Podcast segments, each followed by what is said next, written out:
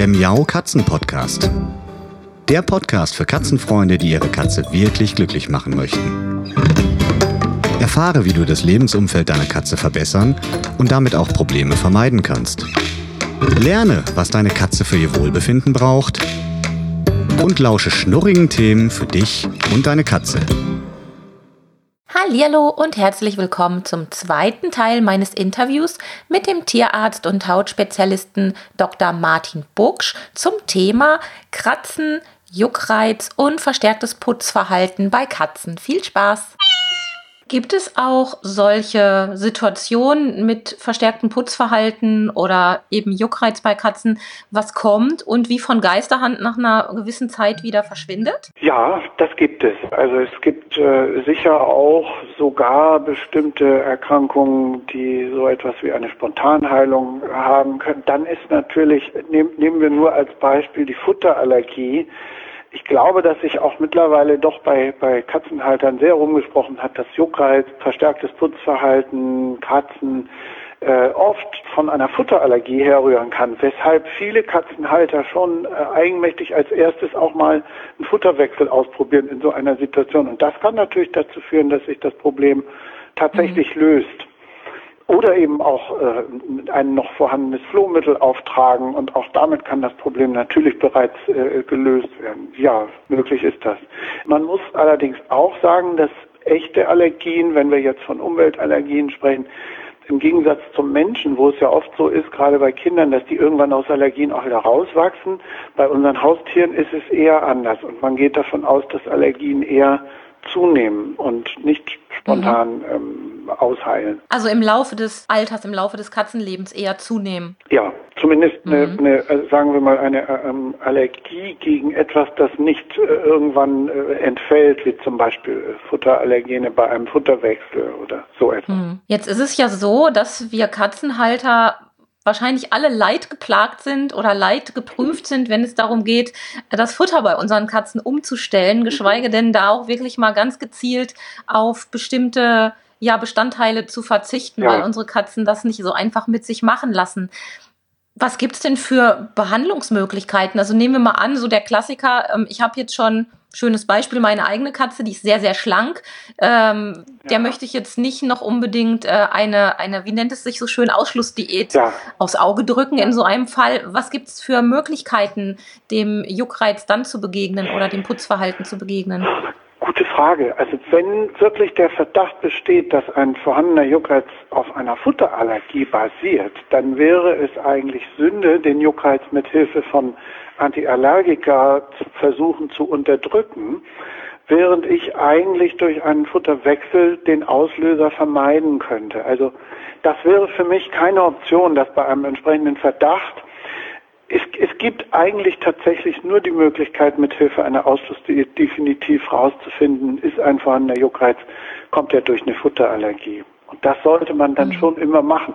Es gibt natürlich äh, Tipps und Tricks, wie man vielleicht eine Umstellung erfolgreich bewerkstelligen kann. Es, es, äh, Sie können zum Beispiel, wenn Sie jetzt eine Katze haben, die, die eher zu dünn ist und vielleicht ein bisschen Akzeptanzprobleme hat, dann kann man drüber reden, ob man eben auch mal für eine Weile eine selbst zubereitete oder sogar eine auf, auf ausschließlich fleischbasierende Rohfleischfütterung macht, um um diesen Schritt zu machen. Man macht ihn im Prinzip auch nur einmal, das macht man zwei, drei Monate lang, um dann entweder zu dem Schluss zu kommen, dass das tatsächlich nicht auf einer Futterallergie äh, basierte, das Problem, oder um zu sagen, ja, die Probleme sind vorbei, der Juckreiz ist vorbei, dann sollte man im Übrigen immer noch nach der sogenannten Ausschluss- oder Eliminationsdiät auch eine Provokationsfütterung machen, indem man, sobald der mhm. Juckreiz weg ist, gezielt wieder das alte Futter gibt, weil nur so lässt sich eigentlich dann der entsprechende Verdacht auch bedingt Aber man muss sich vorstellen, wenn, wenn ich krank bin aufgrund von falscher Nahrung und, und im Fall einer Allergie ist das ja die falsche Nahrung für mich, dann wäre es ja. natürlich wirklich äußerst bedauerlich, wenn ich einfach nur hergehe und die Symptome unterdrücke, mit mhm. Hilfe von, von äh, Arzneimitteln, die ja durchaus alle Nebenwirkungen haben und haben können. Also der Weg der Ausschlussdiät ist eigentlich wirklich kaum zu umgehen. Es sei denn, ich sage, okay, ich mache jetzt erstmal eine, eine Milbenbehandlung und, und sollte sich das Problem dadurch lösen, kann ich mir natürlich die Ausschlussdiät sparen. Es kommt auch immer wieder einen einfachen Bluttest gibt auf äh, Futtermittelallergien und dazu ja. muss man sagen, den gibt es, aber der wird nicht und von Dermatologen wird er nicht sehr empfohlen, weil die gängigen auf dem Markt befindlichen Bluttests auf wohlgemerkt jetzt Futterallergien zu viele falsch positive Resultate äh, haben. Das heißt, zu oft mhm. kommt da, steht da irgendwo, hier sind Antikörper gegen äh, Rindereiweiß oder Geflügeleiweiß oder, oder so etwas, ohne dass das tatsächlich in der Praxis oder in der Klinik eine Relevanz hat. Das heißt, mhm. sie kommen im Prinzip nicht, zumindest bei einem Juckreizpatienten, bei dem wir die keine klare Ursache wie ein Floh sofort äh, ausfindig machen können, kommt man nicht um diese klassische Ausschlussdiät herum. Ein mhm. Tipp ist immer auch, dass man ganz langsam umstellt. Zählen tut natürlich das Ganze erst ab dem Tag, wo man ausschließlich bei der Hypoallergenen, so nennen wir das, Fütterung ist. Ja. Aber Sie können Katzen mit Akzeptanzproblemen, wir wissen alle, dass Katzen sehr konditioniert zum Teil sind auf ein bestimmtes Futter. Erst recht, wenn die ihr ganzes Leben ein bestimmtes Futter bekommen haben, dann ähm, kann man die austricksen, indem man also über, über, über äh, bis hin zu mehreren Wochen die Umstellung vornimmt. Eine Sache, die mir noch wichtig wäre zu erwähnen, äh, tatsächlich ist, dass wenn man den Weg geht, zum Beispiel zu sagen, wir wollen jetzt eine, eine Rohfleischausschlussdiät machen, dass man zumindest bei älteren Tieren äh, vorab auch unter Umständen mal äh, per Blutuntersuchung die Organfunktionen überprüft, insbesondere die mhm. Nieren, wo ja. wir alle wissen, dass das äh, gerade bei älteren Tieren ein Problem sein kann. Und dann ja. ähm, dürfte ich natürlich nicht auf eine hochproteinhaltige oder zu proteinlastige Fütterung umstellen. Und da muss man auch ja. sagen, hätte dann ein möglicherweise bestehendes Nierenproblem Priorität gegenüber der Ausschlussdiät, der angestrebt. Mhm. Welche Reihenfolge haben wir denn? Also wir fangen mit den Parasiten an. Wenn Schmerz und psychische Ursachen nahezu ausgeschlossen werden können, sofern man das so sagen kann, sind wir dann schon bei der Futtermittelallergie? Na, sagen wir mal so, das hängt wieder, wie wir eingangs gesagt haben, ein bisschen davon ab, mit was für einem Patienten habe ich zu tun. Ist das jetzt mhm. ein Freigänger, da schließe ich, da mache ich vielleicht erst bestimmte Untersuchungen oder ist es eine alte Katze, dann wäre vielleicht so in der Prioritätenliste doch eine Blutuntersuchung weiter oben. Das heißt, wenn wir schon an dem Punkt angekommen sind, dass eine Futtermittelunverträglichkeit naheliegt oder dass die zumindest noch nicht ausgeschlossen werden kann, dann kommen wir nicht drum herum, das Futter umzustellen und eine Ausschlussdiät zu machen? Ja, also da äh, hilft wirklich nur die ähm, klassische Ausschlussdiät. Und mhm. die äh, auf, im freien äh, oder im, im Labormarkt, wenn man das so sagen darf, erhältlichen Allergietests sind nicht zu empfehlen äh, zum gegenwärtigen Zeitpunkt, weil diese Tests zu häufig falsch positive Ergebnisse haben und ein positives Testergebnis nie beweisend dafür ist, dass ähm, das wirklich die Ursache der Probleme ist. Mhm. Sie können nur durch Ausschluss im Ausschlussverfahren eine Futterallergie feststellen oder eben ausschließen. Was haben wir noch für Behandlungsmöglichkeiten? Also als Mensch geht man ja meist erstmal von sich aus ähm, und wenn es bei uns juckt und krabbelt, da wird gecremt, vielleicht auch noch ja. gesprüht mit irgendwelchen Lotionen und Tinkturen. Ja. Ich persönlich bin ja gar kein Freund von Hausmitteln, weil äh, entweder geht's meinen Katzen gut, dann brauchen sie nichts, oder sie haben was, dann gehe ich mit denen zum Tierarzt. Ich weiß aber, dass das viele anders handhaben. Was sollte man denn ja. tunlichst nicht tun? Oh, gute Frage. Also ähm, ich würde immer von der Eigenmedikation abraten. Erst recht nicht irgendwelche Humanpräparate äh, verwenden. Es ist ohnehin so, dass die gängigen Antiallergika, die, die wir Menschen nehmen, wie Cetirizin, sogenannte Antihistamine, dass die bei Katzen so gut wie gar nicht wirken. Ähm, mhm. äh, natürlich und natürlich muss ich mir immer die Frage stellen: Habe ich denn wirklich ausgeschlossen, dass es eine Ursache ist, äh, die ich komplett vermeiden kann? Also wenn ich eine Katze habe, die nachweislich an einer Flohspeichelallergie äh, leidet, was äh, beim Freigänger sicher die häufigste Ursache ist für, für Juckreiz, dann äh, braucht die natürlich ganz hier ein gängiges Flohschutzpräparat. Und damit habe ich die Ursache, ähm, kann ich die Ursache vermeiden und benötige auch keine mhm. juckreizlindernde antiallergische Therapie mehr, welcher Art auch immer. Ähm, mhm. Das gleiche gilt natürlich für eine Futterallergie. Also eigentlich geht es darum, mal rauszufinden, woran es liegt. Das gleiche gilt übrigens auch für stressinduziertes Putzverhalten, gesteigertes. Äh, äh, sobald ich weiß, was die Katze für einen Stress hat, ob die jetzt sozialen Stress hat durch Artgenossen mhm. oder vielleicht nicht durch nicht artgerechte Haltung, keine, keine Rückzugsmöglichkeiten hat, was auch immer. Das sind Ursachen, die kann ich beheben. Dann brauche ich keine Therapie. Deshalb ist es so wichtig, erstmal zu gucken, ist es möglicherweise etwas, wo ich die Ursache äh, beheben kann oder, oder den Auslöser mhm. vermeiden kann. Dann, mhm. wenn ich weiß, dem ist nicht so und ich habe zum Beispiel eine Katze mit einer Umweltallergie, dann sollte man sich mit dem Tierarzt wirklich beraten und sagen, was sind die Optionen an möglicherweise äh, äh Antiallergika. Äh, da gibt es schon ein paar Optionen für Katzen und da gibt es auch immer äh, äh, äh, viele Sachen muss man austesten. Nicht jedes Medikament wirkt bei jedem allergischen Tier. Und dann gibt es auch so eine gewisse Reihenfolge, die man schon mal beachten sollte, dass man nicht also gleich mit dem stärksten Präparat beginnt. Es gibt auch immer wieder zum Beispiel die Möglichkeit, dass man doch erstmal mit einem Antihistamin äh, arbeitet und guckt, wirkt das bei meiner Katze, wenn ich Glück habe, wirkt, dann brauche ich nicht die ja. nächste Stufe teurerer oder auch mhm. nebenwirkungsreicherer Antiallergika. So. Wenn mhm. wir jetzt wirklich von, von Allergien reden, und da ist es im Prinzip die Umweltallergie, denn die, die äh, Schiene Futtermittelallergie, Flohалlergie, Flohspeichelallergie, die kann ich ja durch Vermeidung ähm, im Grunde genommen behandeln oder lösen das Problem. Ja. Nennt man ja. auch, auch Allergenvermeidung, schlicht und ergreifend. Ein Allergen, das ich vermeiden kann, sollte ich immer vermeiden. Wenn ich etwas habe wie Hausstaub, mhm. das ich nicht vermeiden kann, dann kann eine juckreizlindernde, auch dauerhafte eine Option sein. Aber das sollte man nicht so mhm. gleich als erstes in Eigenregie machen. Mhm. Das leuchtet ein. Wenn ich mir die ja die ganze Thematik so anschaue, können Sie eine Tendenz sagen, wenn man so ein, ja, eine Katze hat, die solche Probleme hat, wie wahrscheinlich ist, dass ich eine Lösung finde?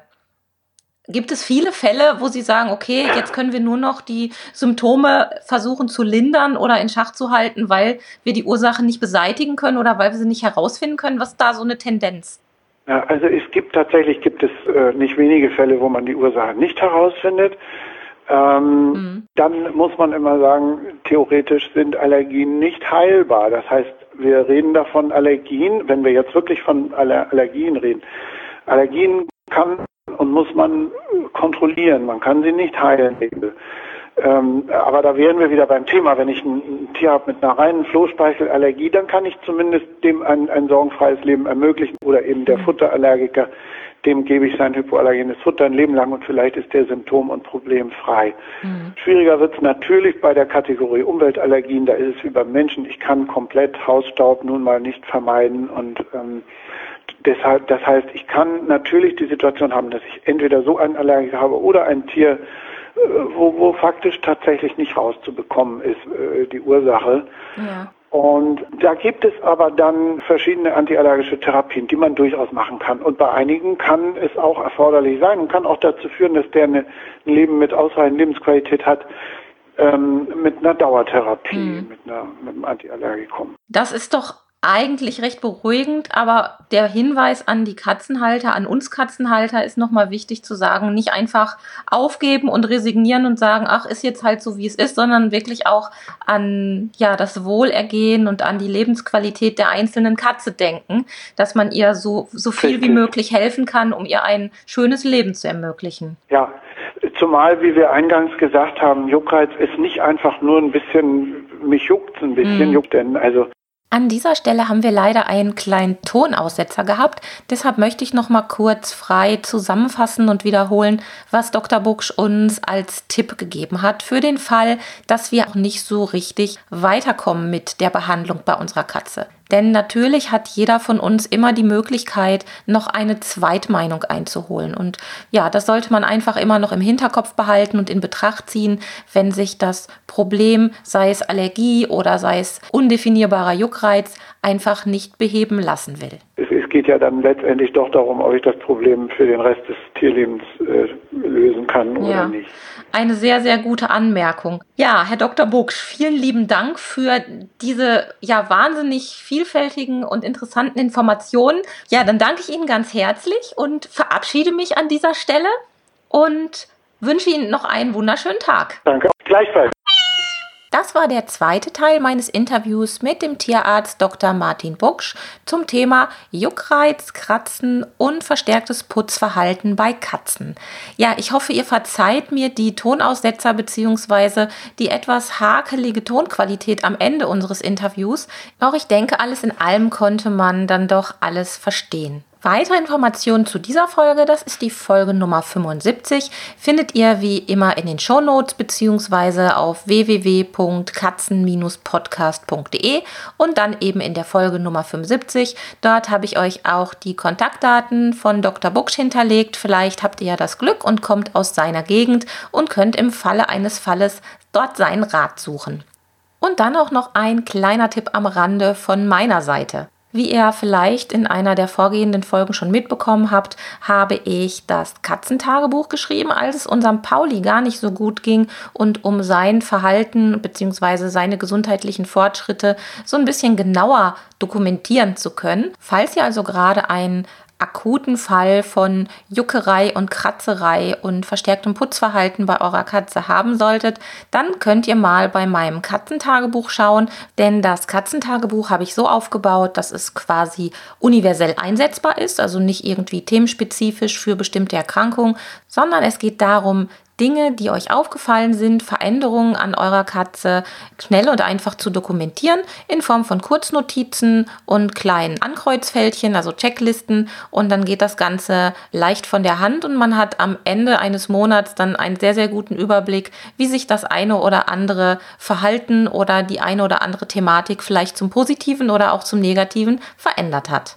Das Katzentagebuch könnt ihr ganz einfach online bestellen oder eben auch ganz normal über den stationären Buchhandel. Dort einfach Bescheid geben, die können das auch bestellen, sodass ihr es vor Ort abholen könnt, also ganz wie ihr mögt. Und alle Informationen zum Buch findet ihr darüber hinaus auch nochmal in den Shownotes verlinkt. Ich wünsche euch eine schöne Zeit und euren Katzen natürlich, dass sie am besten niemals in die unschöne Situation der Juckerei und Kratzerei und Putzerei kommen mögen. Aber das hat man ja nicht in der Hand. Falls es doch dazu kommt, haben wir mit dieser Folge von Dr. Bucksch wunderbare Tipps bekommen. Und ich wünsche euch eine schöne Zeit. Bis bald. Tschüss. Das war eine Folge des Miau Katzen Podcasts von Sabine Rutenfranz.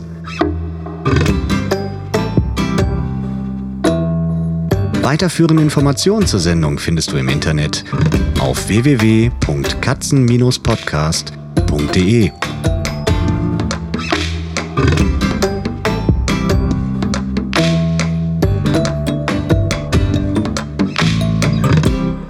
Und jetzt aus die Maus.